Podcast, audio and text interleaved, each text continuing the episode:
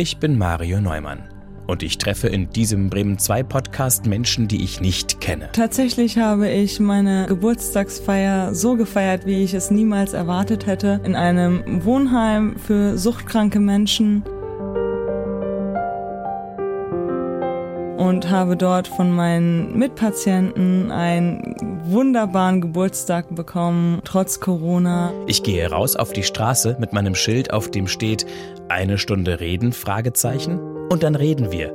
Eine Stunde. Nachts ist man durch Schreie wach geworden, wenn man sich gedreht hat, weil der Rücken so wehgetan hat. Seitdem wurde festgestellt, dass ich Morbus Bechterew im Rücken habe. Das ist eine Knochenverkalkung in der Wirbelsäule. Ich bin eine Kämpferin. Das sagen nicht nur ich, das sagen auch meine nahestehenden Menschen. Ich kämpfe bis zuletzt. Na, so einfach ist das. Das ist Eine Stunde Reden, der Podcast. In dieser Folge spreche ich mit Diana Smith. Ich bin Schwester Diana. So, so stelle ich mich auch vor. Aktuell ist es so, dass ich tatsächlich auf der Covid-Station arbeite bei uns. Wir fühlen schon mit und wir haben ja ein generelles Besuchsverbot. Es darf eigentlich keiner kommen. In solchen Fällen, wenn wir sehen, okay, es geht zu Ende, dann dürfen auch Angehörige kommen. Und was mir persönlich unfassbar schwer fällt, ist, dass ich diese Person dann nicht in den Arm nehmen darf, dass ich dann nicht wirklich so trösten und zur Seite stehen kann, wie ich es gerne würde. Getroffen haben wir uns an einer Fußgängerampel zwischen Drogerie, Supermarkt und Kirche in Ritterhude. Moin, hätten Sie vielleicht ein bisschen Lust und ein bisschen Zeit, was zu erzählen so? Oha. Also, also das Thema sind Sie, Sie und Ihr Leben, also der Mensch und seine Anliegen, das, was Sie beschäftigt, was Sie umtreibt, Höhen und Tiefen.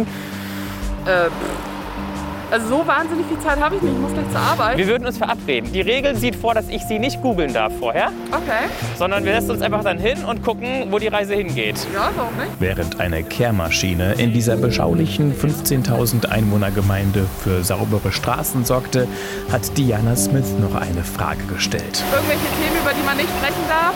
Nein. Ihr Mann wartet im Auto, sie musste los, aber einige Zeit später haben wir es uns dann im Studio bequem gemacht. Hallo, Diana Smith. Hallo. Ich weiß so mich. gut wie nichts über Sie. Ich weiß nur, dass Sie 30 Jahre alt sind, das hatten Sie mir gesagt. Ist richtig? Dass Sie einen Beruf haben, und zwar hat der mit Pflege und Krankenhaus zu tun. Richtig. Und Sie sind verheiratet. Exakt. Das habe ich kombiniert, weil Sie gesagt hatten, mein Mann wartet im Genau. Auto. Wo mussten Sie dann hin? Äh, Ich war gerade nur auf dem Weg zum Arzt, musste da was abholen und dann auf dem Rückweg war mein Mann noch kurz einkaufen und äh, dann noch mal schnell nach Hause, bevor es zum Dienst ging. Also nur mal gerade eben ein paar Besorgungen erledigen. Richtig. Und dann kommt da einer mit so einem Schild. Sie haben relativ schnell gesagt, ja. Sind Sie ein spontaner, mutiger Mensch oder was war da los? Ich glaube, das waren meine mutigen fünf Minuten. So wie ich auch meine sozialen zwei Minuten mal am Tag habe, passiert das mal. Was passiert sonst so, wenn Sie Ihre mutigen fünf Minuten haben? Springen Sie Bungee oder Äh, Nein, um Gottes Willen. Äh, tatsächlich sind es dann meistens Impulsivkäufe. Das Kleidung? ist dann. Nee, gar nicht mal. Es ist dann tatsächlich irgendwie Amazon durchgestöbert und geguckt, oh, was könnte man gebrauchen? Ah, oh, oh. Und ja, dann ist das so, brauchen wir das? Hm, vielleicht. Und Bestimmt. Dann, unter Garantie. und meistens ist es dann irgendwas für die Katzen. Wie viel sind das? Zwei. Und Sie sind auch mutig, weil Sie haben sich wehtun lassen. Das kann ich sehen. Oh ja. Sie sind tätowiert an den ja. Armen. Ja. Brauchten Sie da viel Mut für oder reichte ein bisschen? Äh, Nur ein bisschen. Oh, für ein Tattoo, da war viel Mut angesagt. Aber ansonsten, ähm, der Rest ist relativ komplikationslos verlaufen. Wie viel sind es denn? Äh, zehn. Und das Also- Schlimmste war auf dem Fuß. Also Die fast Hölle. ein Dutzend. Ja, Es heißt Smith, oder? genau. Das ist englisch oder amerikanisch? Amerikanisch. Weil Ihre Vorfahren daherkommen? Oder? Nein, das ist angeheiratet. Mein Mann ist Amerikaner, also gebürtiger Amerikaner. Seine Mutter ist Deutsche, sein Vater Amerikaner, wie es in den 80ern hier ganz typisch war. Ähm, Als die Besatzer. Genau, der war noch in Galtstedt stationiert und da haben die sich dann kennengelernt. Schwer verliebt, sie mit rüber geflogen oder beziehungsweise vorher hier geheiratet, mit rüber, Kind gekriegt und irgendwann wieder hergekommen. Als komplette Familie? Nein, tatsächlich haben sich die Eltern getrennt und auch als er noch sehr jung war. Ja, und dann ist seine Mutter mit ihm wieder rübergekommen und er lebt quasi sein Leben lang schon wieder in Deutschland. Aber der Name ist geblieben. Und weil dann kein Stiefvater kam oder weil Doch, ähm, die Mutter doch, den doch. Namen nicht angenommen hat? Nee, weil er als Kind nicht automatisch schon den Namen eines neuen Stiefvaters kriegt. Er hat ja seinen Namen. Ja, genau. Er hatte seinen Namen und brauchte keinen anderen annehmen und wollte das auch nicht. Das Ja. heißt, ihr Mann ist halb Amerikaner. Richtig. Und hier sind wir bei ihrem Mann. Ja. und, wie lang, und wie lange sind sie schon verheiratet? Jetzt seit dreieinhalb Jahren. Zusammen sind wir seit fast neun. Auch so ganz klassische Barliebe gewesen, irgendwie hier kennengelernt. Und ich bin gerade frisch nach Bremen gezogen. Wir haben uns hier kennengelernt und ja, irgendwie nie mehr losgeworden. Anfang 20 waren sie. Genau, 22. Wie alt war er? 25. Nee, nee, nee, Moment. 29, er ist sieben Jahre älter als ich. Ja, Das wie heißt- es dann so ist. Das heißt, sie kennen die Zeit als Paar vor der Heirat und nach der Heirat. Genau. Was würden Sie sagen, ist anders? Sowohl im Positiven als auch im Negativen. ich glaube, so unfassbar viel hat sich nicht verändert. Es ist einfach mit der Hochzeit einfach noch so ein Stück weit mehr Intimität und so ein Stück weit mehr Zusammengehörigkeit passiert. Man hat den gleichen Namen, wir haben die gleichen Initialen. Das ist tatsächlich äh, einfach, es kam einfach noch so ein bisschen mehr zusammen. Und vorher, also ich kann halt irgendwie, er war vorher auch immer schon, wenn ich ihn irgendwie vorgestellt habe, war es trotzdem immer schon mein Mann und nicht mein Freund oder irgendwie, so dass das einfach schon immer so war. Das war so der erste, wo ich dachte, okay, den, ich glaube, den könnte ich heiraten. Wobei ich mir das vorher nie vorstellen konnte, aber Bei ihm dann halt schon. ja. Vorher konnten sie sich gar nicht vorstellen, überhaupt zu heiraten. Aber Richtig. nachdem sie ihn kennengelernt hatten, Ja, war irgendwie sowas anders. Ja, das war tatsächlich, ich glaube sogar nach, da waren wir noch gar nicht lange zusammen, vier Wochen oder so. Da kam er mit Konzertkarten für eine meiner Lieblingsbands im Jahr darauf. Und dann war das so, Das ist aber noch lange okay, hin. genau, das ist echt lange hin. Und dann dachte ich so, okay, ich glaube, den behalte ich. Welche Band? Die Ärzte Ja, das kennt man ja. kennt man. Und das war halt hier das Ärzteville auf der Bürgerweide. Großartiges Konzert. Ich bin ein bisschen traurig, dass dieses Jahr oder dass es ja letztes Jahr noch nicht stattfinden konnte. Und ich hoffe darauf, dass es irgendwie doch demnächst nochmal stattfinden kann. Also bis heute sind das, ist das die Lieblingsband? Eine von mehreren, aber ja. Eins meiner ersten Konzerte, eins meiner häufigst gesehensten Bands und ja. So, jetzt, jetzt, jetzt, jetzt muss ich lachen. Jetzt könnte ich natürlich von Ärzten auf Ärzte kommen, die sie auch tagtäglich umgeben, Ja, wenn sie im Krankenhaus sind. Sie, so ist es. Sie arbeiten, sagt man noch Krankenschwester? Nein, es ist, ich weiß gar nicht seit wann, ich glaube 2008, Gesundheits- und Krankenpflegerin, beziehungsweise auch das ist ja jetzt schon wieder veraltet. Seit letztem Jahr gibt es den Pflegefachfrau und Pflegefachmann oder Ja, irgendwie so. okay. Aber ja, es ist ja jetzt die generalistische Ausbildung und ich war einer der letzten Kurse noch, die eben die Gesundheits- und Krankenpflege gelernt haben. Trotzdem würden Sie sagen, sind Sie Krankenschwester oder sind Sie keine Krankenschwester? ja, ich bin trotzdem Schwester. Es ist einfach so im Gedanken der Menschen gefestigt, dass wer im Krankenhaus ist, wer da ins Zimmer kommt, ist Schwester. Ich bin Schwester Diana. So. So stelle ich mich auch vor. Weil, wer stellt sich mit, hallo, ich bin Gesundheits- und Krankenpflegerin Diana. Also, kommt einfach blöd. Aber das steht nicht auf Ihrem Namensschild, oder? Also, auf meinem Namensschild steht Schwester Diana so. und darunter Gesundheits- und Krankenpflegerin. Interessant. Genau. Bei den Männern ist es ganz klar. Die stellen sich als Pfleger vor. Da ist das dann wurscht. Aber bei uns ist es tatsächlich, wir sind Schwestern. Und das, ich glaube, das wird sich auch nie ändern. War das Ihr Traumjob, als Sie jung waren? Tatsächlich ähm, habe ich ein bisschen gebraucht, um meinen Weg zu finden.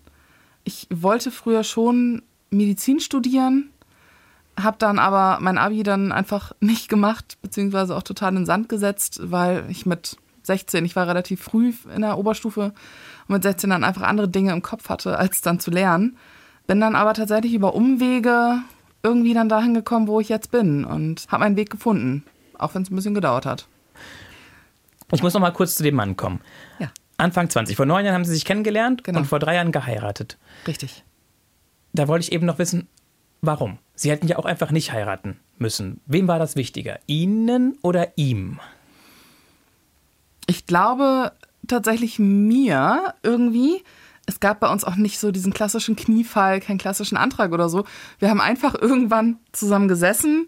Ich auf der Couch, er am PC und irgendwie sind wir darauf gekommen. Irgendwie sind wir aufs Thema heiraten gekommen. Und dann meinte ich, dass ich halt gerne an unserem Jahrestag heiraten würde. Und auf dem Freitag. Und dann kam sie, ja, dann pff, guck doch einfach mal. Ja, ich schnell Kalender aufgeschlagen, geguckt. Ja, dieses Jahr. Ja, ist klar, dann ruf doch Montag beim Standesamt an und mach einen Termin. Also So. ganz pragmatisch, Ganz pragmatisch. unaufgeregt Richtig. und einfach, weil es für sie dazugehört hat, irgendwann mal den Sack zuzumachen. Genau. Weil die ich einfach Verbindlichkeit zu erhöhen, sozusagen. Ja, weil ich einfach dachte, irgendwie ist es doch schön. Also es wäre halt schon schön, so den gleichen Namen an der Klingel zu haben. Das klingt, ja. Aber ähm, es ist Und- tatsächlich Ja. einfach auch so diese Zusammengehörigkeit, dass man wirklich so dieses Gefühl hat, okay, das ist, ähm, äh, wir hätten nicht heiraten müssen. Definitiv nicht. Also ich habe jetzt, es hätte nichts an unserer Beziehung geändert, wenn wir nicht geheiratet hätten. Aber es ist trotzdem einfach, dass ich dachte, passt einfach und es ist schön und es ist auch schön zu wissen, das ist jetzt meiner. So. Und so ein bisschen so das Kleid, das Fest. Bisschen kitschig, romantisch oder eher nicht? Ich habe tatsächlich nicht in Weiß geheiratet, aber auch nicht in Schwarz, wie man vermuten würde. Das würde ich heute tatsächlich so machen. Ja, sie tragen jetzt komplett schwarz, das stimmt. Ja. Ich meistens. lustigerweise auch. Ja. Sein Kleid war teurer als meins. Das ist so Hat eine er, lustige. hat er wirklich ein Kleid in seinen Anzug? Er hatte ein Kilt. Ah. Er wollte nicht so ganz klassisch im Anzug heiraten, sodass wir geguckt haben, wo gibt es hier in Deutschland Kiltmakers und haben in Hamburg tatsächlich einen gefunden, der auch zeitnah noch Termine hatte, sodass er und seine Trauzeugen sich haben Kilts schneidern lassen. Okay. Ja, Und unterm Kill trägt man immer, wie war das? Ist ein das so? Kilt trägt man wie ein Kilt, ansonsten wäre es ein Rock. Aber ist es nicht irgendwie so, dass man da nichts drunter trägt? Ja, ja, deswegen. Ein Kilt wird wie ein Kilt getragen. Witzig. Weil er schottische Wurzeln hat? Väterlicherseits? Ja, nee, gar nicht mal, aber er fand es einfach cool. Ja, reicht ja. Ihm war ein Anzug zu langweilig und ja, ich wollte zum Beispiel überhaupt kein Kleid mit so Glitzerkrempel. Im Endeffekt hatte ich doch ein bisschen Glitzerkram dran. Aber Und in welcher Farbe war es bei Ihnen? es war dann so ein Taupe-Ton, also so ein bisschen beige, cremefarben. Aber ich wollte einfach kein Weiß, weil ich einfach kein weißer Typ bin. Es reicht mir, dass ich auf Arbeit stellenweise mal weiß tragen muss.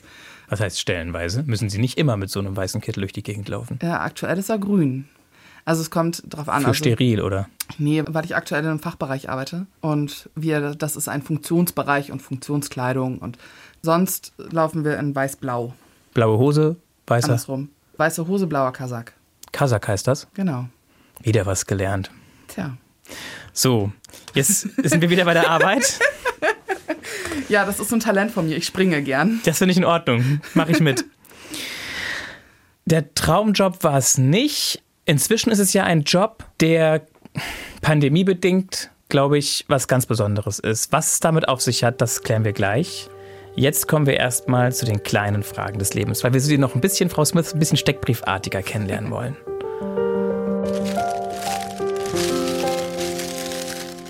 Sie Wie soll ich denn da ziehen? Bitte Oder? drei Stück. Drei. Gut, dann nehme ich ein. Zwei und nehme den. Drei. Jetzt dürfen Sie die in das Tütchen tun und mir zurückwerfen. Bitte. Oh Gott, ich glaube, das klingt nicht so gut. Uh. Perfekt. Diana Smith, mit welchem Sportereignis verbinden Sie Erinnerungen? Eigene Bundesjugendspiele, Olympia, Fußball-Weltmeisterschaften? Tatsächlich die Fußball-Weltmeisterschaft 2006, als sie ja hier im eigenen Land war und mit einer meiner besten Freundinnen haben wir unheimlich lustige Zeiten. Damals noch bei uns auf dem Marktplatz, das große Public Viewing. Und da hat sie nämlich ihren damaligen Freund dann kennengelernt und wir haben super lustige Wochen da verbracht und war ein schöner Sommer. Welcher Marktplatz? Delmhorst. Also sind Sie da aufgewachsen? Ja, Das klingt ja nicht so begeistert. geht so. Warum? Was war nicht so toll? Nein, also es ist einfach, ein- es war eine schöne Kindheit. Ich habe lustige Zeiten da verbracht, hatte sehr tolle Freunde und bin aber froh, dass ich da heute nicht mehr lebe. Weil? Weil es Ihnen zu provinziell ist. Nee, tatsächlich, mein Opa und meine Mutter leben immer noch in Delmenhorst, sodass ich da auch immer noch regelmäßig bin.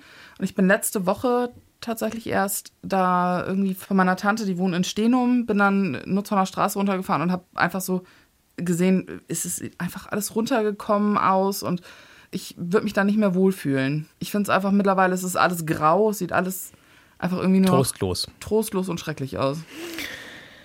Bei welcher Telefonnummer gehen Sie auch mal nicht ans Handy? Arbeit. Gut, das ging schnell und war einfach. Ja. Weil sie einfach das Gefühl haben, sie arbeiten schon genug oder weil sie wissen, die wollen sowieso nur irgendeinen Dienst tauschen oder sie für irgendwas begeistern oder Mm, Ja, nein, weil ich einfach in der Zwischenzeit gelernt habe, auch mal Nein zu sagen. Obwohl, ich gehe auch stellenweise bei meiner Mutter nicht ans Telefon. Also das lasse ich auch gern mal klingeln. Welchen Modetrend haben Sie gerne mitgemacht? Was war überflüssig? Ich glaube, ich habe nie so wirklich richtig Trends mitgemacht. Obwohl, doch hier, hochgekrempelte Hose, das mag ich gern. So Röhrenjeans fand ich früher ganz, ganz schrecklich. Mittlerweile mag ich alles, was irgendwie weiter ist, gar nicht mehr so sehr. Und ganz schrecklich, ich bin in den 90ern aufgewachsen. Ich finde es unfassbar schrecklich, dass diese ganze Mode jetzt wiederkommt. Ich fand es damals schon hässlich und es ist heute nicht viel schöner. Also, das ist, das mag der Stil der Jugend und das mag jetzt irgendwie total hip und modern und toll sein und ich stehe da nur vor und denke mir nur so, Irks. Was sind für Sie so typische 90er Modesünden? Pailletten-Puffärmel. Ganz schrecklich. Oder diese Karottenhosen, also diese Mutti-Hosen, die so ganz hochgeschnitten und irgendwie locker fallen und Und irgendwelche Farben auch oder eher Ja, die Form? Eher, ja, sowohl als auch. Oder auch so viel Musterprinz und Samt, um Gottes Willen. Samt, schrecklich. Aber jedem das seine, so wie er mag. Ich finde es ganz, ganz schlimm. Es gibt Leute, denen steht das unfassbar gut. Die können das einfach, die leben das, die tragen das raus. Und da ist das dann so, ja, geil, wenn man es kann, cool. Aber ich stehe dann, wenn ich das irgendwo, wenn ich dann bei HM stehe oder so und dann äh, Nein, warum? Manche Dinge hätte man einfach in der Schublade lassen müssen. Gut, vielen Dank. Sie dürfen die alle wieder da rein tun. Ja. Die Menschen standen auf den Balkonen und haben applaudiert zu festgelegten Zeiten. Das war vor rund einem Jahr, als die Corona-Pandemie uns alle kalt erwischt hat und sehr überrascht hat. Frau Smith, Sie arbeiten als Krankenschwester jeden Tag im Krankenhaus, kümmern sich um Menschen, die Hilfe brauchen. Was haben Sie damals empfunden und wie geht es Ihnen heute, ein Jahr später? Ich glaube, vor einem Jahr hat das noch keiner so realisiert, wie es jetzt heute eigentlich ist. Es war ganz, ganz viel so, ja, irgendwie, ne, das ist halt wie so eine Grippe jetzt. Na, das haben wir jetzt ein paar Wochen und danach ist dann wieder gut. Als es dann aber immer schwieriger wurde, als man dann hörte aus Italien, aus Frankreich und wie es dann alles weiterging und wie es lief und wir hier aber in Deutschland immer noch relativ gut aufgestellt waren und es einfach immer noch normal war und wir noch alles irgendwie machen konnten und wir hatten keinen Lockdown, wir hatten keine großartigen Einschränkungen, abgesehen davon, dass man dann irgendwann mal anfangen sollte, eine Maske zu tragen. Wir in der Klinik haben das von vornherein gemacht. Wir haben halt relativ schnell, okay, wir laufen jetzt nur noch mit Maske, wir sind anfangs auch nur mit diesen normalen OP-Masken und dann nur zu Patienten, die eben Sauerstoff erhielten oder sowas mit FFP2-Masken. Ich habe zu dem Zeitpunkt auf einer Bauch- und Unfallchirurgie gearbeitet und da war das gar nicht unbedingt nötig. Und dann ging es ja immer weiter. Und irgendwann hieß es, okay, wir müssen jetzt die FFP-Masken durchgängig tragen, weil eben Ausbruchsgeschehen war. Und dann ging es mit dem Lockdown los. Und dann, ich habe tatsächlich so ein bisschen auch das Gefühl gehabt, dass man irgendwo allein gelassen wird damit. Und, ne, Als, als Individuum, als Mensch, als Beschäftigter. ja, nein, also so generell als Mensch überhaupt, dass einfach kein Mensch einen Plan hatte, was eigentlich vonstatten geht. Und keiner hat irgendwie wirklich Lust, sich damit auseinanderzusetzen, hatte ich stellenweise das Gefühl, weil es dann immer so, ach ja, ne, hier was. Und irgendwie wurde es immer noch relativ lapidar gesehen. Wo ich für mich aber schon dachte, eigentlich, ich glaube nicht, dass wir da so glimpflich aus dieser ganzen Nummer rauskommen. Aktuell ist es so, dass ich tatsächlich auf der Covid-Station arbeite bei uns und somit jeden Tag sehe, was das Virus eigentlich mit den Menschen macht. Wir haben gute Verläufe, die haben nichts, keine Symptome, kein gar nichts, können sich vielleicht nur zu Hause einfach nicht isolieren und müssen demnach für ihre Quarantänezeit in die Klinik. Oder waren Kontaktpersonen und müssen sich isolieren. Auch die haben wir da. Auf der anderen Seite haben wir aber auch wieder wirklich schwere Fälle, die dann ein paar Tage bei uns liegen und sich dann so vom Zustand her verschlechtern, dass wir sie auf die Intensivstation verlegen, beatmet werden müssen, versterben. Haben wir alles. Und trotzdem gibt es immer noch unfassbar viele Menschen und auch in meinem Umfeld tatsächlich auch viele, die sagen, ach, das ist doch alles gar nicht so schlimm, das ist doch alles gar nicht so wild. Ja, so langsam aber allmählich ist man auch echt ein bisschen angefasst und genervt von diesen ganzen Lockdown-Maßnahmen und von allem, wie es überhaupt. Wir in der Klinik äh, sehen das Ganze, glaube ich, einfach noch ein bisschen anders. Oder gerade auch in meinem Umfeld auf der Arbeit ist es aktuell einfach so, dass wir da ein bisschen spezieller noch drauf schauen als auch so der Rest des Hauses oder einfach auch so viele Bekannte, die dann einfach Ich war selbst letztes Jahr positiv getestet und ich wurde ein paar Wochen später tatsächlich von jemandem gefragt, warst du wirklich positiv oder war das irgendwas anderes? Ja, ich war positiv. Wir haben einen Antikörpertest gemacht und es waren Antikörper vorhanden. Also es ist irgendwie und es hat sich tatsächlich auch angefühlt. Es war nicht nur einfach eine Grippe, es war tatsächlich schon ordentlich. Und es fehlt einfach, ich glaube nicht, dass Verständnis fehlt. Ich denke, es ist tatsächlich ganz, ganz viel, wollen die uns eigentlich verarschen? Ja. So. Also Das- grundsätzlich würden Sie schon sagen, haben die Menschen Verständnis für die Pandemie, aber weil es sich so lange hinzieht und Ja. weil es so harte Einschränkungen auch sind, kommen Zweifel auf, ob das Ganze wirklich so wie es läuft laufen muss. Ich denke nicht mal, dass es an harten Maßnahmen liegt, weil ganz viel, wo ich mir denke, hätten die diese ganzen Lockerungen an Weihnachten zum Beispiel, danach hatten wir tatsächlich nochmal wirklich einen Schwung bei uns, wo man einfach sagt, okay, das hätte man sich auch schenken können. Das muss nicht sein. Man kann auch mal darauf verzichten. Ja, für viele ist es schwierig und ich kann es auch verstehen, dass man seine Angehörigen sehen möchte, dass man seine Liebsten um sich haben will. Aber man muss es irgendwo auch so weit sehen, dass wenn wir jetzt einmal, keine Ahnung, wir machen mal eben vier Wochen wirklich alles dicht, Auch die Büros, auch die Büros, genau, auch die Straßenbahn. gerade die. Also Und ja, es darf nur noch der von A nach B, der so systemrelevant ist, dass ohne sein Arbeiten an einem anderen Ort als seinem Zuhause das System zusammenbrechen würde. theoretisch wäre das, es wäre sinnig, es ist aber nicht durchführbar. Viele meiner Kollegen zum Beispiel, die systemrelevant sind, kommen mit Straßenbahnen und Bussen und Zügen zur Arbeit. So, die kämen dann nicht zum Dienst. Dann ständen wir da und es wäre genau das Gleiche. Wir haben unfassbar viele Patienten, die wirklich auch sagen, ich habe keine Ahnung, wo ich mich angesteckt habe. Ich kann mich noch daran erinnern, dass dann auch jemand sagte von wegen, ich muss mich in der Bahn angesteckt haben. Ich war nirgendwo. Ich bin nur zu Hause und zum Arzt gefahren und bin da nicht mal reingegangen. Für Sie ist klar, Sie haben sich auf der Arbeit angesteckt. Ja, War das für Sie auch nur eine Frage des Wann? ja. Und wie wurden Sie darauf vorbereitet? Oder wurden Sie gefragt, ob das für Sie okay ist? Waren Sie freiwillig auf der Covid-Station oder mussten Sie dort arbeiten? Nein, ich bin da freiwillig, aber tatsächlich habe ich mich gar nicht bei uns auf der Covid-Station angesteckt, sondern im Vorfeld auf meiner normalen Station. Das war auch eher ein Zufallsbefund. Die Dame lag schon eine ganze Weile bei uns und wurde zur Entlassung getestet, wie wir es machen. Immer wenn wir verlegen oder entlassen, wird halt auch nochmal getestet. Zumindest war es da so. Heute testen wir noch in einen häufigeren Intervallen. Da poppte dann ein positives Ergebnis auf und zwei Tage später bekam ich Symptome. Nämlich? Hohes Fieber, Husten, komplette Abgeschlagenheit. Ich kam überhaupt nicht mehr hoch. Das ging Sonntagnacht los. Ich habe noch bis Sonntagmittag ganz normal gearbeitet, hatte Wochenenddienst. Da ging es mir gut. Wir wurden Freitag getestet, ich war negativ, alles entspannt, alles gut, weitergearbeitet. Und Sonntagabend dann noch mit zwei Freundinnen zusammengesessen, weil Liebeskummer gewesen und dann musste man da noch hin und trösten und die beiden haben dann auch die Quarantäne mit mir verbringen dürfen. Als Kontaktperson Als oder Kontaktperson. waren die auch positiv? Nein, nein. Ich habe niemanden abgesehen von meinem Mann angesteckt, Gott sei Dank. Ich habe fünf Kontaktpersonen gehabt und keiner hat sich infiziert. Und dann waren Sie ans Bett gefesselt. Ja, in den heißesten drei Wochen letztes Jahr. Das war herrlich. In einer Zweizimmer-Dachgeschosswohnung ohne Balkon. Es war ein Träumchen.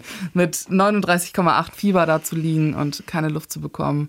Und war Ihr Ähm. Mann auch schon gleich mit Schachmatt oder konnte der sich am Anfang wenigstens noch kümmern? Der hat eine Woche später, als es mir dann so langsam besser ging, fing er dann an. Immerhin da gutes Timing. Genau. Aber es war schon war eine Nummer, kann man nicht anders sagen.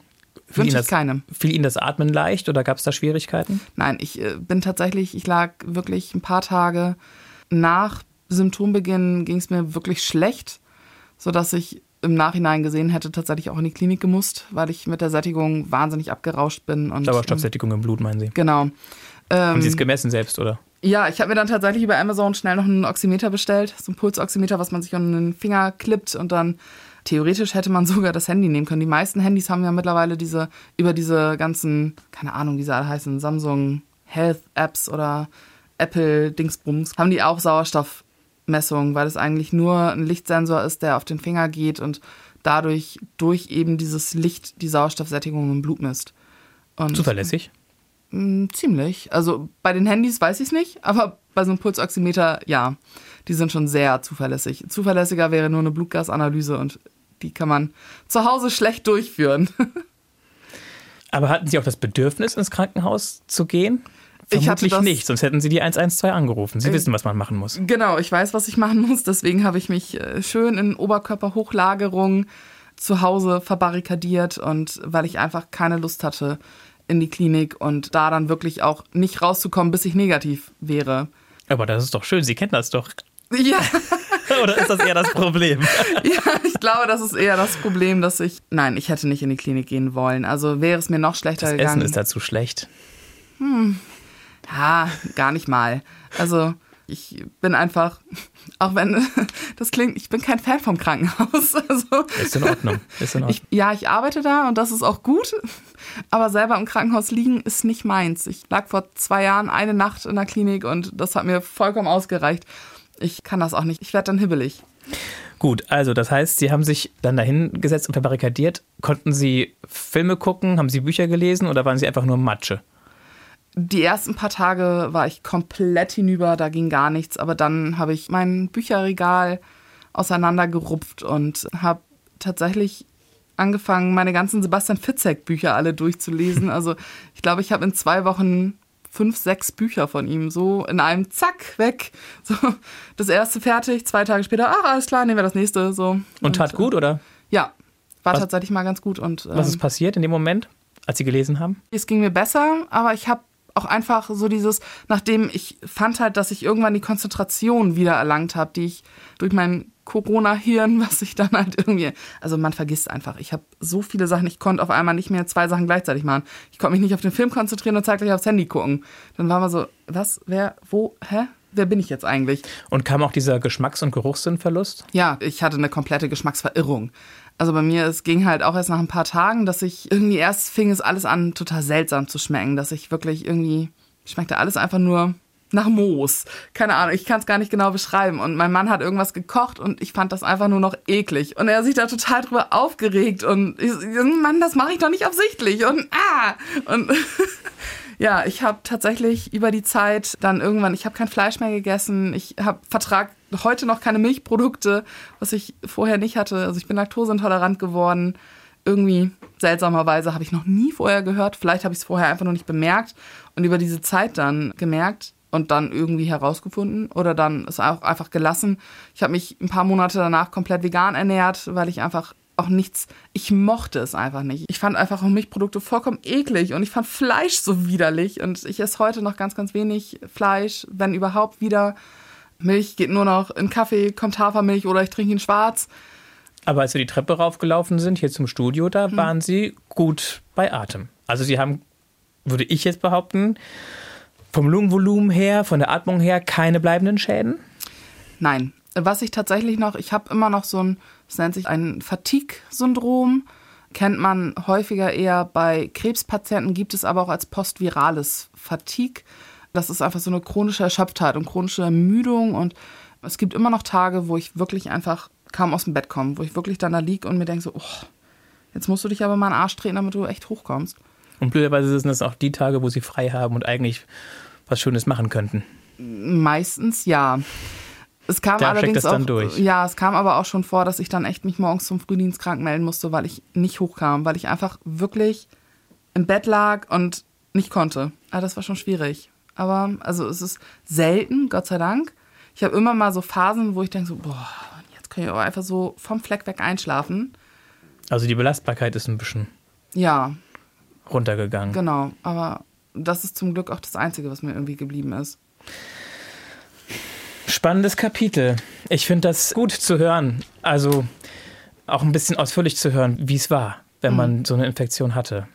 Ja, ich habe tatsächlich in der Zeit auch dann, ich war irgendwie bei vielen die erste, beziehungsweise auch so die erste aus dem direkten Umfeld und gerade dann so über Facebook wurde ich dann von ganz, ganz vielen und immer wieder, wie Ausgequetscht. geht's dir, was ist, ne, was hast du für Symptome und dies und das und jenes und sowieso und irgendwann nur noch Copy und Paste, Copy und Paste, Copy und Paste, sodass ich dann nach dem dritten Tag angefangen habe, ey Leute, soll ich jetzt mein Corona-Tagebuch hier online führen? Und das habe ich dann gemacht. Ich habe jeden Tag immer aufgeschrieben, wie es mir am Tag vorher ging und habe darüber meine Leidenschaft zum Schreiben entdeckt, beziehungsweise wiederentdeckt und habe dann wieder angefangen zu schreiben. Das heißt, Sie haben jetzt einen Blog oder sowas. Nee, ich habe mich, ja, nein, also Oder wollen Sie ein Buch schreiben? ich bin am Buch schreiben. Ich habe tatsächlich Ich komme nicht voran, weil ich einfach aktuell keine Zeit dafür finde. Fiktiv oder so eine Art Doku oder was? Mm, Ja, nein, so ein Zwischending. Also schon eher fiktiv. Also haben Sie Figuren erfunden. Genau, ich habe mir Figuren erfunden, ausgedacht, die allerdings auch irgendwo auf realen Personen basieren. Das ist Und, ja immer ähm, irgendwo so Genau. rein und, zufällig. Ähm, ja, genau. Rein zufällig ist das im medizinischen Bereich und ist aber trotzdem mit meiner Krimi-Leidenschaft dann auch so ein bisschen in die Richtung geht es. Es geht. Ich kann noch nicht viel verraten, weil es noch nicht viel gibt, aber ja.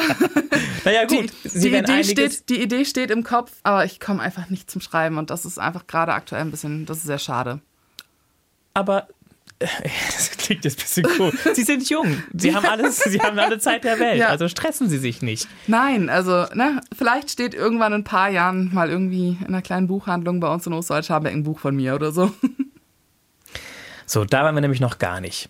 Wir waren schon in Delmenhorst. Wir waren auch kurzzeitig in Bremen, wo Sie beruflich unterwegs sind, wo Ja. Sie in einem Krankenhaus arbeiten und wo Sie schon beim Ärztival waren. Aber wir waren noch nicht in dem Ort, wo Sie Ihr Zuhause gefunden haben. Richtig. Den schauen wir uns gleich an. Vorher gucken wir in den Koffer. Cooler Koffer. Ja, der ist gut, ne? Der ist mega schön. In diesen Koffer, Frau Smith, haben wir zwölf Gegenstände gelegt, die wir uns ausgedacht haben beim Eine Stunde Reden Team.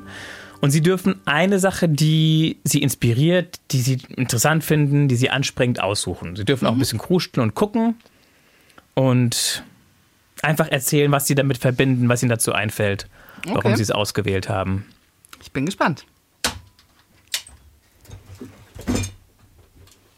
Ich hab's. Was ist es geworden? Es ist der Planer geworden, der Terminplaner 2019, Zeit für Neues.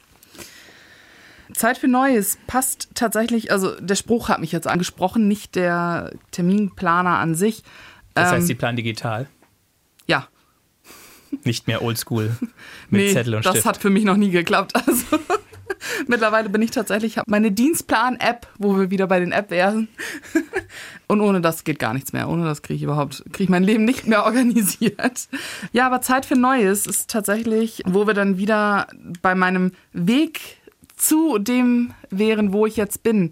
Ich habe tatsächlich immer mal wieder, dass ich so phasenweise hatte, wo ich dann was Neues ausprobieren wollte, musste.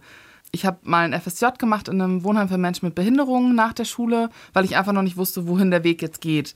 Und bin darüber dann in eine Ausbildung zur Heilerziehungspflegerin gekommen, wo ich auf der Hälfte aber gemerkt habe, das ist nicht das, was ich für mich will. Also wieder was Neues, Zeit für was Neues. Und habe dann mit der Erfahrung, die ich darüber aber schon als Pflegekraft dann ja auch hatte, bei einem Pflegedienst angefangen zu arbeiten und habe aber darüber gemerkt, okay, das ist nicht alles, das ist nicht der Rest, das ist nicht das, wo ich hin will. Und jetzt mit 25 habe ich mich dann entschieden, okay, ich mache jetzt doch nochmal die Ausbildung und mache jetzt mein Examen. So, damit ich wirklich was Richtiges habe, was Handfestes, wo ich wirklich weiß, okay, jetzt, da geht es hin. Habe dann mit 26 die Ausbildung angefangen, habe mit 29 mein Examen gemacht und habe dann auch nicht in meiner Ausbildungsstelle weitergearbeitet, weil ich einfach was Neues brauchte. Weil ich einfach eine neue Klinik, einen neuen Arbeitgeber und bin dann aber so einen Schritt, erstmal einen Schritt zurückgegangen, was mich dann aber tatsächlich wieder so auf den Weg gebracht hat und bin dann über eine Zeitarbeitsfirma in der Klinik gelandet, wo ich jetzt bin und wo ich jetzt glücklich bin und ähm, was mich dann wirklich dahin gebracht hat. Und jetzt so für Ende des Jahres, Anfang nächsten Jahres stehen weitere Dinge an. Ich will meine Fortbildung machen. Ich will noch ein Studium dann da zusätzlich beginnen und werde aber jetzt, also das werde ich jetzt eins nach dem anderen abarbeiten, nicht alles auf Mal, das äh, wird dann doch ein bisschen arg viel. Aber ja, so, es ist immer irgendwie Zeit für Neues ist ein gutes, ist einfach ein gutes Lebensmotto. Ja, schön. Das also haben Sie wunderbar ausgeführt. Ja. Danke. Sie wollen sich fortbilden, Mhm. weil Sie das fachlich so wichtig finden, dass für den Bereich neue Menschen da sind, die das können? Oder weil Ihnen das Allgemeine zu langweilig ist? Nee, ich möchte einfach, also ich habe einen Plan im Kopf, den ich für mich verfolgen möchte und für mich persönlich ist es wichtig, dass ich das mache und erreiche. Jetzt als erstes will ich einfach unseren Praxisanleiter machen, dass ich wirklich neue Schüler vernünftig anleiten kann und das macht mir Spaß und dass ich vernünftige neue Pflegekräfte mit heranziehen kann. weil es davon einfach immer noch zu wenig gibt und mir einfach diese Freude in, also wenn ich wirklich ein, ich habe zum Beispiel in meiner Ausbildung ganz oft dieses Gefühl gehabt, dass die Praxisanleiter gar keinen Bock haben, dass die einfach Okay. keine Lust mehr darauf haben und dann hat man Fragen gestellt und es wird einfach so oh, abgetan. Vielleicht waren sie einfach zu gestresst. Mag sein. Es waren aber auch ganz viele, die das einfach schon seit 20, 30 Jahren gemacht haben und da einfach auch wirklich keine Lust mehr drauf hatten und es nur noch gemacht haben, weil es kein anderer mehr machen wollte. Also Zeit für Neues. Also Zeit für Neues. Und Studium? Ähm, Bedeutet? Ja, ich will den Pflegefachwirten noch hinterher schieben, weil ich in eine Leitungsposition möchte. Ich will einfach irgendwann Stationsleitung und ich denke nicht, dass ich bis 67 am Bett stehen werde. Das heißt, Sie möchten gern Karriere machen. Ein bisschen. Seit wann wissen Sie das? Kam so nach und nach oder? Hört für mich sich so ein bisschen an, wenn ich das, wie Sie es eben auch beschrieben haben, äh, Ja. habe, höre, die Station, FSJ, Heilerziehungspflege, Pflegedienst, Zeitarbeitsfirma. Von Anfang an war das nicht klar, dass Sie dieses Ziel irgendwann haben, oder? Ziel, äh, irgendwie Leitungsposition hat sich in der, so im Laufbahn meiner Ausbildung irgendwann herauskristallisiert. Spätestens zu dem Zeitpunkt, als wir, wir haben so ein Projekt gehabt, Schulstation, wir haben vier Wochen lang als einen Kurs eine Station übernommen. Da war halt schon von meinem gesamten Kurs so von vornherein schon, du machst die Stationsleitung. Ich habe dann mit einer anderen zusammen die Stationsleitung übernommen für diese vier Wochen und habe festgestellt, okay, das ist eigentlich ganz cool und das ist Sie haben einfach gemerkt, dass Sie es können, Genau. dass es Ihnen liegt, Ja. dass Sie da keine Angst vor haben. Da hatten, wieder, da hatten Sie wieder Ihre mutigen fünf Minuten. Genau. Bereuen Sie es ein bisschen, dass Sie als Jugendliche nicht schon frühzeitig vielleicht Karriere in Angriff genommen Ja. haben? Dann hätten Ähm. Sie sich ja doch ein bisschen Zeit gespart. Irgendwo schon. Allerdings wäre ich nicht da, wo ich jetzt bin, wenn ich das An anders gemacht hätte. Genau. Für mich war es, glaube ich, genau richtig, das zu diesem Zeitpunkt so zu machen, wie ich es gemacht habe. Was war damals wichtiger als zu lernen? Jungs, Mädels, Party, Ja, Drogen, nein. Alkohol. Nee, nee. Nee, also Drogen, Alkohol. Ja, ich bin so ein Schützenvereinskind halt noch durch meinen Opa. Da hat man früh schon kennengelernt, was es heißt, auch ein bisschen trinkfest zu sein. Und ähm, Aber Sie hatten ja so richtig keinen Bock, weil Sie waren ja eigentlich auf dem Weg zum Abitur. ja, Sie kamen auf die Oberstufe. Waren Sie schon auf dem Gymnasium oder war das auch so eine Art Oberschule und Das dann war eine Gesamtschule. Also ich bin in deinem Haus auf die IGS gegangen. geht ja. ja. eigentlich einen guten Ruf? Ja, war für mich auch ein total, also war ein guter Weg. Ich habe eine tolle Zeit dort gehabt, auch wenn ich da ursprünglich niemals hin wollte. Mein Opa hat mich dahin gebracht. Und ich wollte da nicht hin, weil der ganze Rest meiner Grundschulklasse alle auf eine andere Schule gegangen ist, damals noch auf die OS. Und die wurden als gesammelte Klasse und noch ein anderer aus meiner Klasse. Die OS ist was für eine Schule? Auch eine? äh, Orientierungsstufe war das ja früher. Vor Gott, wann bin ich denn? 2000 bin ich in die fünfte Klasse gekommen. Da gab es noch die Orientierungsstufe. Und von da aus, das war ja fünfte, sechste und dann ging es ja weiter auf dann Realschule, Gymnasium. Und da wurde halt meine gesamte Klasse komplett übernommen, bis auf eben den anderen und mich, die eben dann auf die IGS gegangen sind. Aber auch das war wieder, das war so mein Opa, der mich dahin gedrungen hat, so ein bisschen. Aber wissen Sie, warum er das wollte? Ich glaube, weil er einfach früher schon gesehen hat, dass ich so ein bisschen aus der Bahn laufen könnte, weil ich einfach auch in der Grundschule nie so die Beste war. Ich habe eine ganz komische Lehrerin gehabt, die ich hatte tatsächlich in der Grundschule wirklich auch Angst zur Schule zu gehen und wollte dann zeitweise nicht, war viel krank, einfach aus dieser Angst heraus und er sah dort einfach für mich die beste Chance, In es weiterzubringen. In den Stärken unterstützt zu werden genau. Oder gefördert zu werden und da, wo es Schwächen gibt, eben auch nicht hinten runterzufallen oder überfordert zu werden. Genau. Ja. Also ich habe mich zur Schulzeit eigentlich nie überfordert gefühlt. Ich bin auch jung eingeschult worden, also ich wurde mit fünf eingeschult und wurde dann halt kurze Zeit später darauf sechs.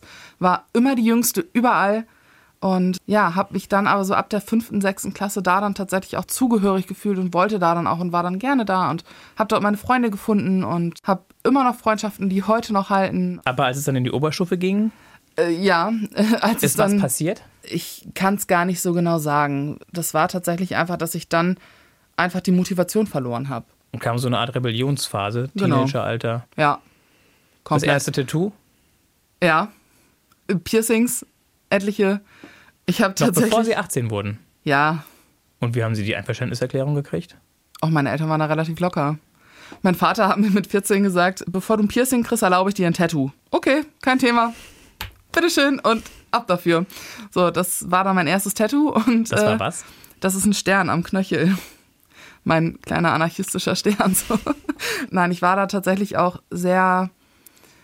Ja, ich hab, ich war in einem Freundeskreis mit sehr exzentrischen Menschen, bisschen punkig unterwegs, bis ich dann nochmal andere Freunde kennengelernt habe und also aber wir waren halt auch so auf einer Schule, wir waren die ganze Zeit zusammen und wir saßen in einer Pausenhalle und im Flur standen wir immer rum, wir hatten da so unsere Ecke und schon ah, alles klar, die schon wieder. Ja, und nach der Schule saßen wir zusammen in der Kraft oder auf dem Marktplatz und haben Gitarre gespielt.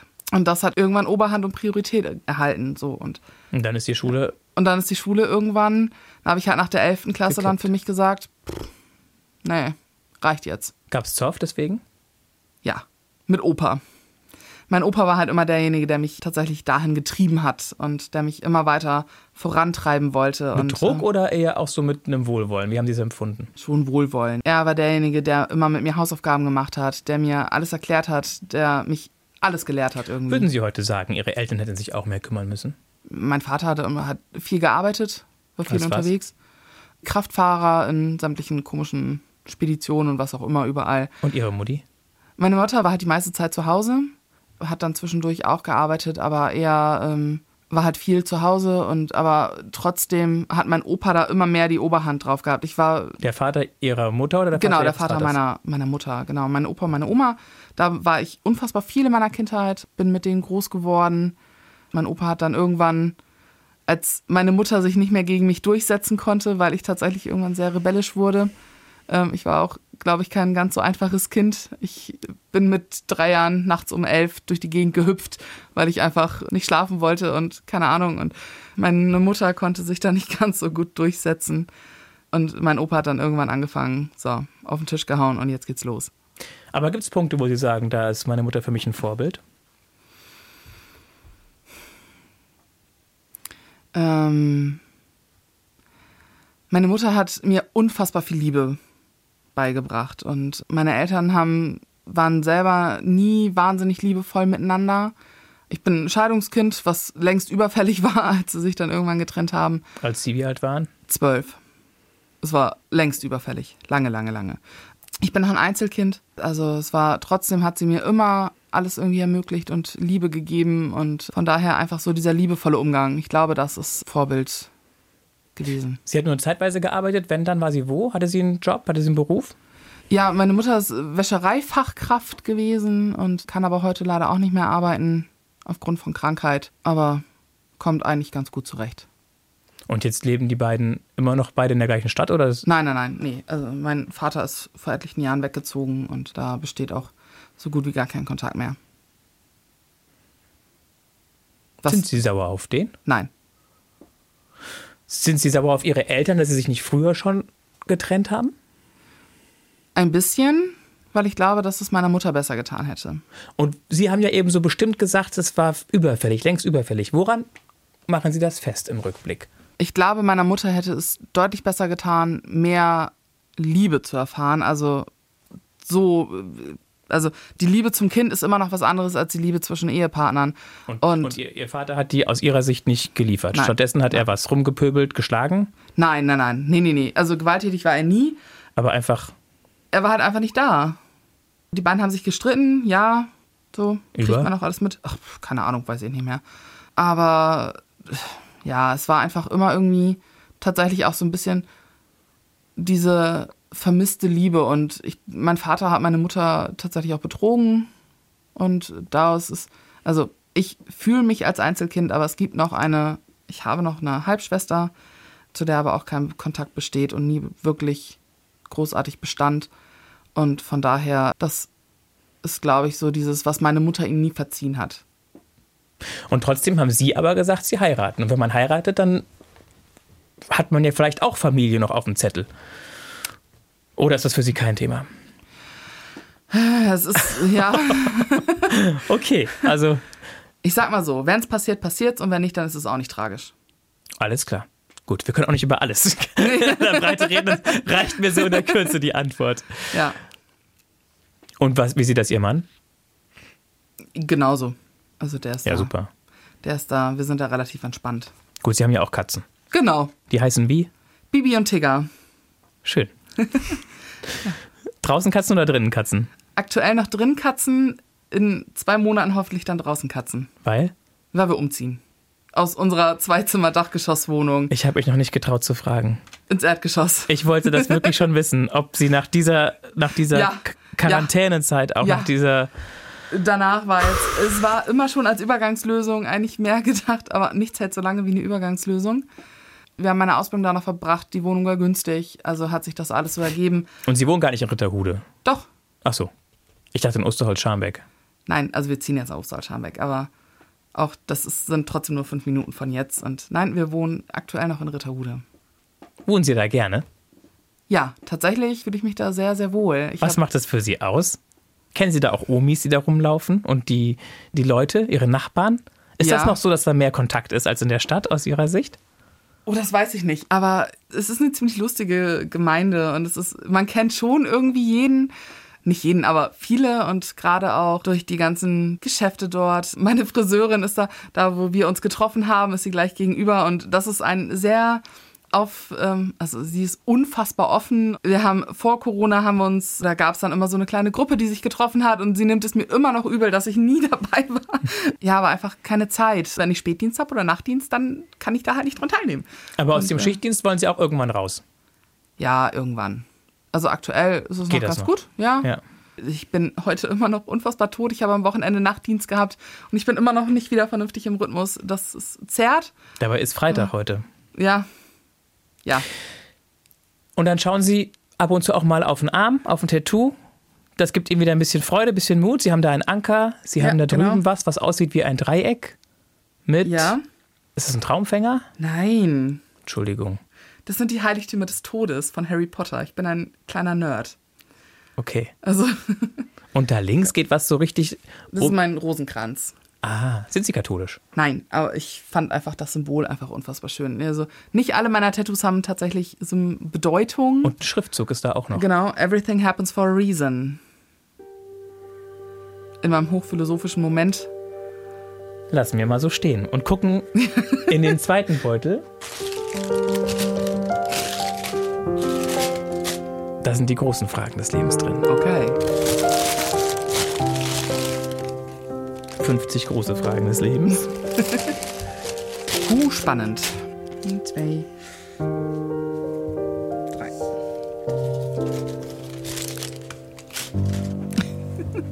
Als erstes habe ich hier, was war Ihr größter Fehler? Ähm, Darf ich die Lücke kurz nutzen? Ja. Ich, ich hatte Schwierigkeiten. Also, nach dem, was Sie alles schon erzählt haben, gerade auch über die vielen Wege. ja.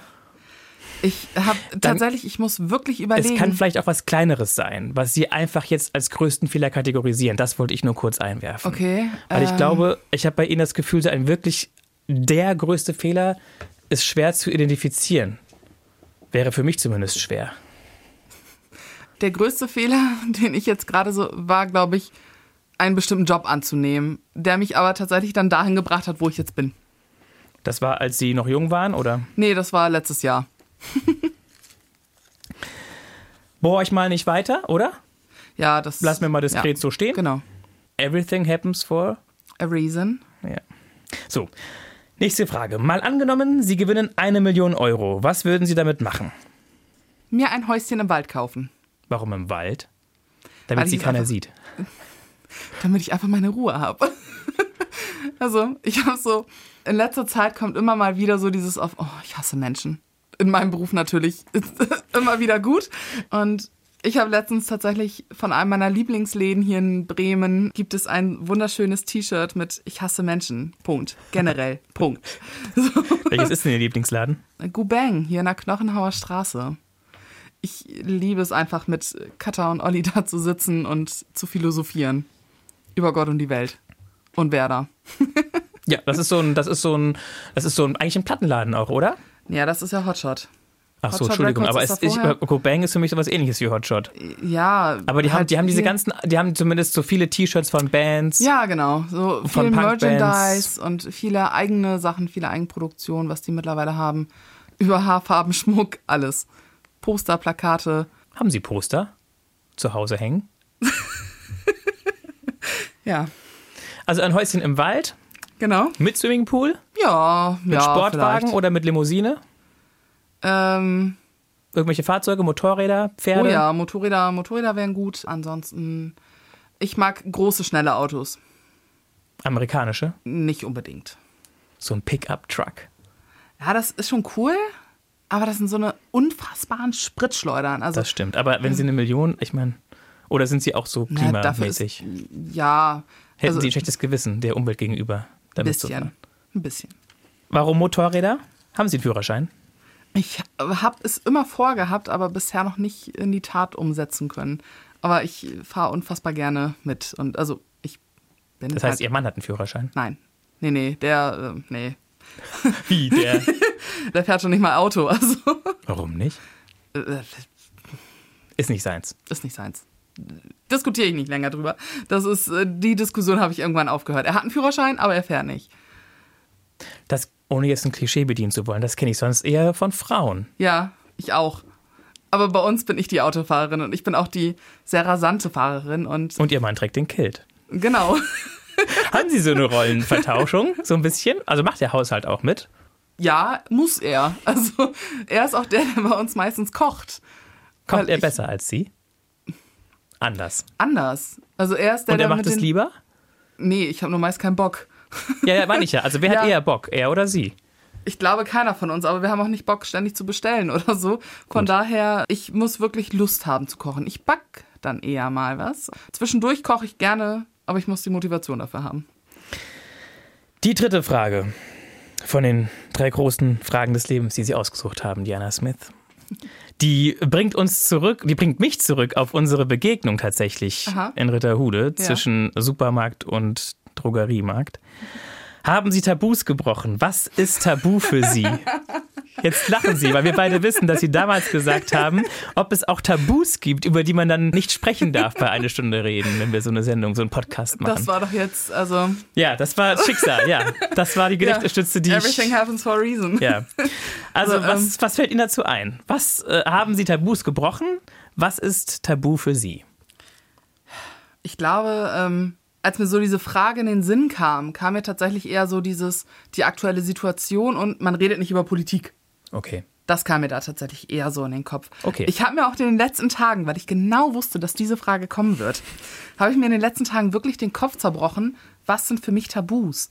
Und ich habe für mich gar nicht so, dass ich jetzt sage, okay, das ist jetzt vollkommen tabu oder so. Das, das habe ich nicht, weil ich irgendwie denke, alles hat so seine Daseinsberechtigung, solange keiner zu Schaden kommt. Richtig. Klingt vernünftig. Wir wissen, das haben wir auch besprochen, bevor wir die Mikros aufgemacht haben, dass wir über einige Dinge, die Ihren Job betreffen, nicht reden. Genau. Das ist Tabu. Im Richtig. besten Sinne, aber ganz unaufgeregt und ganz offiziell. Genau. Und harmlos. Richtig. Sozusagen. Ja. Tabu meint ja eigentlich, dass es irgendwie sowas, ja. Und aus Ihrer Sicht, würden Sie sagen, dass Sie schon mal ein Tabu gebrochen haben? Da ist es ja erstmal nur eine Ja-Nein-Frage. Ich glaube ja.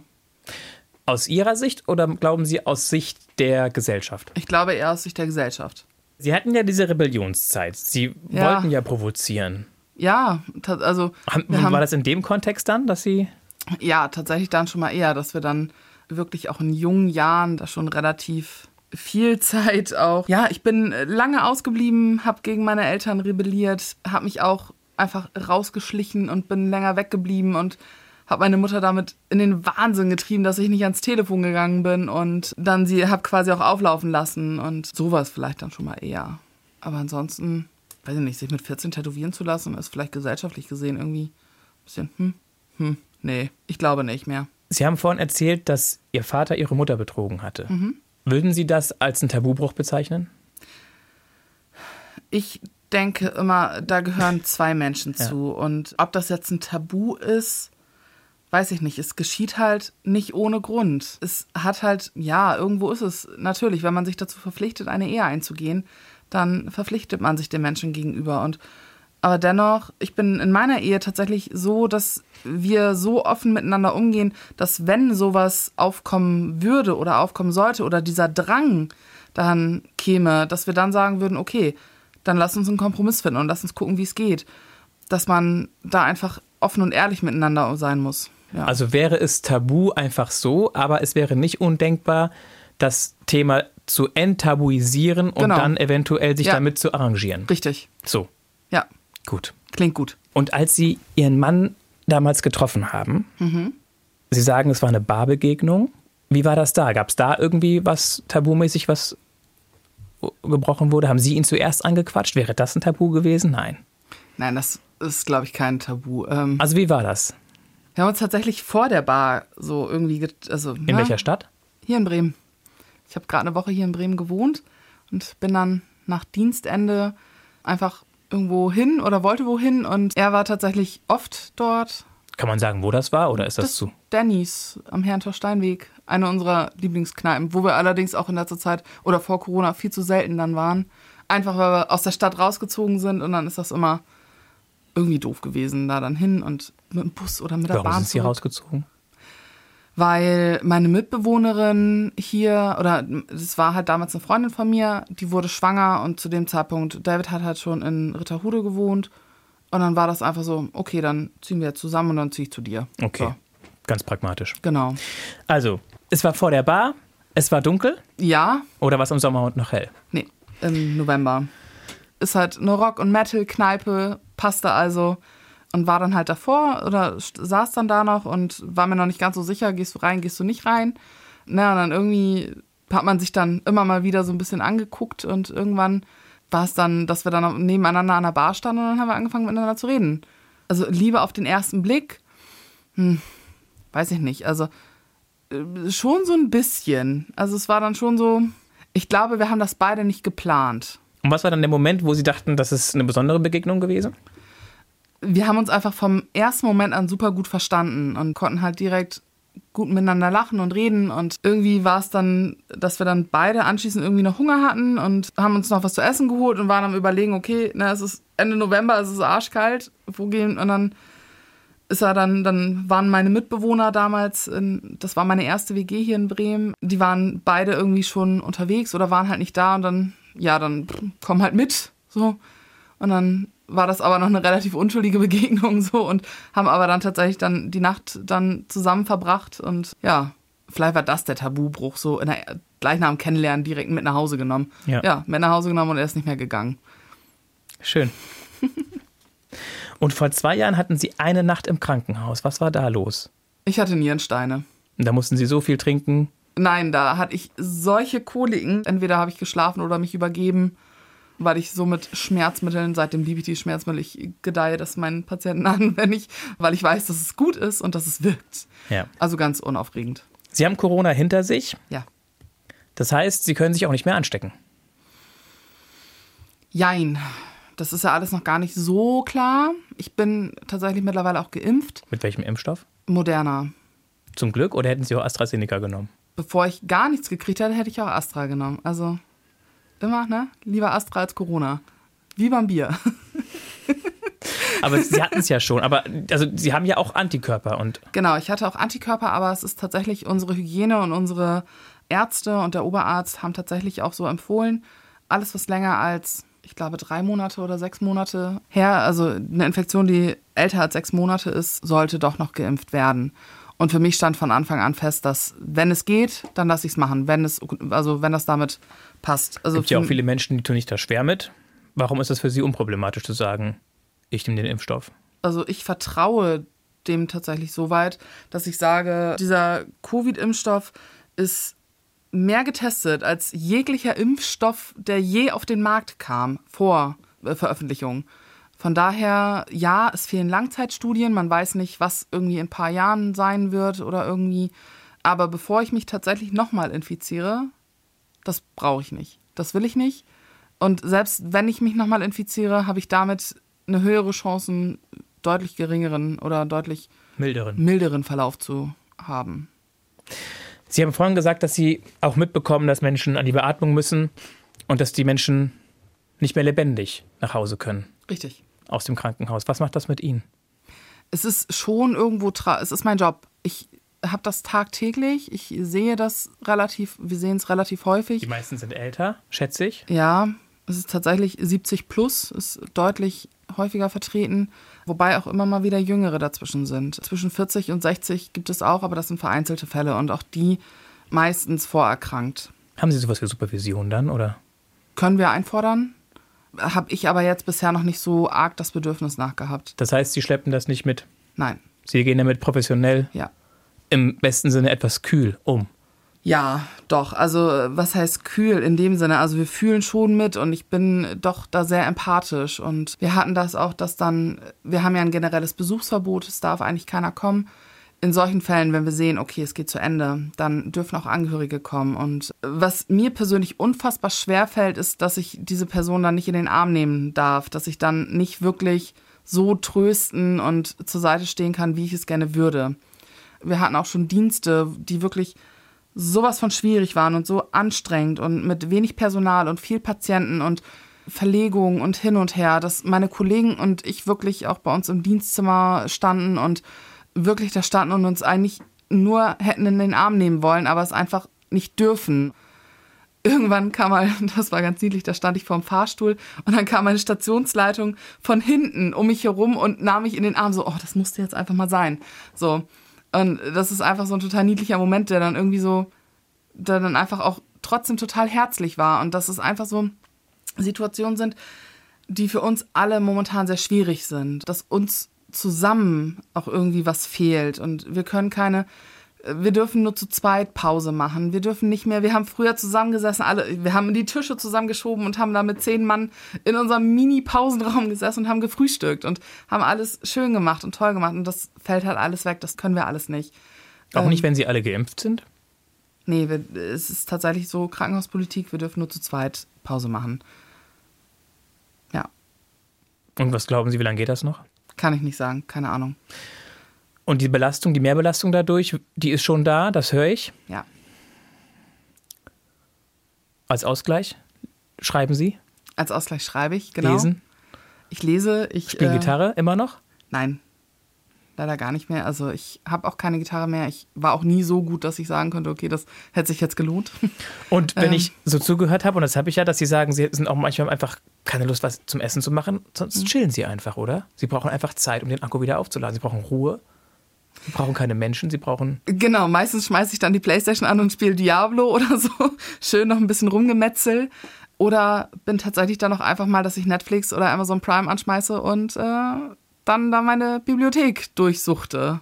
Und wenn ich wirklich mich auf gar nichts konzentrieren kann, mache ich irgendeinen Marvel-Film an oder irgendeinen Harry Potter, den ich schon 30.000 Mal gesehen habe, den ich mitsprechen kann. Und äh, ja, Was macht für Sie die Faszination an Harry Potter aus? ich bin damit groß geworden.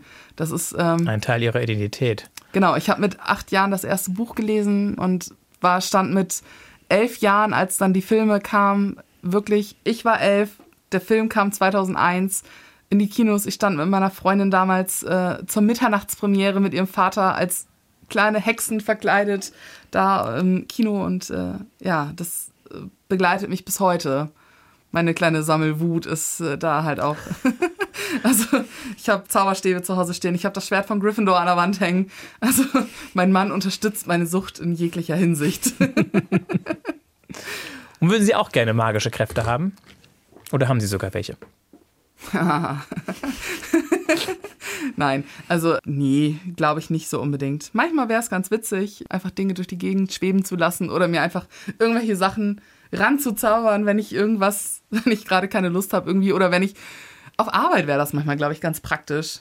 Wenn ich irgendwelche Sachen bräuchte, wenn ich im Patientenzimmer stehe und keine Kollegen da sind, die selber irgendwo in den Zimmern sind und ich aber nicht raus kann, weil ich ja isoliert bin und dann äh, einfach mal den Akku schwingen könnte und das wäre ganz cool. Aber ja, nee. Also so, ich glaube, das wäre tatsächlich sehr schwierig in der Allgemeinheit auch zu verstecken und zu verbergen. Da hätte ich keine Lust drauf, auf diese Geheimniskrämerei. Sie sind ein offener Mensch. Gerade raus. Ja. Liebe Diana Smith, wenn Sie so einen Strich ziehen bis heute und sagen, so ist das. Das ist Diana Smith, 30 Jahre jung. Was, sagen Sie, ist die Geschichte Ihres Lebens? Ich glaube, ich bin tatsächlich einfach, ich bin ein loyaler Mensch und meistens einfach auch zu nett. auch wenn ich manchmal ausraste und vor mich hin schreie und meine Kollegen darunter sehr leiden müssen oder auch mein Mann manchmal. Aber meistens bin ich doch der Fels in der Brandung und wenn irgendwas ist, bin ich da. So hat mich meine beste Freundin, die wie meine Schwester ist, die hat mich tatsächlich, ich habe sie irgendwann mal gefragt und sie sagte einfach, ja, wenn was ist, dann also deswegen, wir kennen uns noch nicht Ewigkeiten, aber wir sind wie Schwestern. Und das ist, ja. Hilfsbereit passt. Ich meine, Sie arbeiten im pflegenden Beruf. Ja. Sie kümmern sich um die Leute. Die Leute sind Ihnen nicht egal. Gleichzeitig, obwohl Sie empathisch sind, können Sie sich auch distanzieren, Ja. achten auf sich selbst, haben mittlerweile eine klare Vision, ein klares Ziel, wollen in einem gewissen Rahmen eine Karriere machen, Hm. gehen das aber mit einer Leichtigkeit an, wie ich finde, die beneidenswert ist. Sie sind kreativ, sie wollen schreiben, da will was raus, da kommt vielleicht noch ein Buch von Ihnen. Also ich finde, Sie sind eine In ganz weiter- in faszinierende Persönlichkeit. Zukunft, wenn überhaupt. Ein Einzelkind, aber mal gucken, ob es bei Ihnen Nachfahren gibt. Ja, abwarten. Vielen, vielen Dank, Frau Smith, dass Sie sich Zeit genommen haben für eine Stunde Reden. Ja, vielen lieben Dank für das Belabern und Belatschen und äh, Ja, Sie waren sich äh, kurzzeitig nicht so sicher, ob Sie es wirklich machen sollen. genau.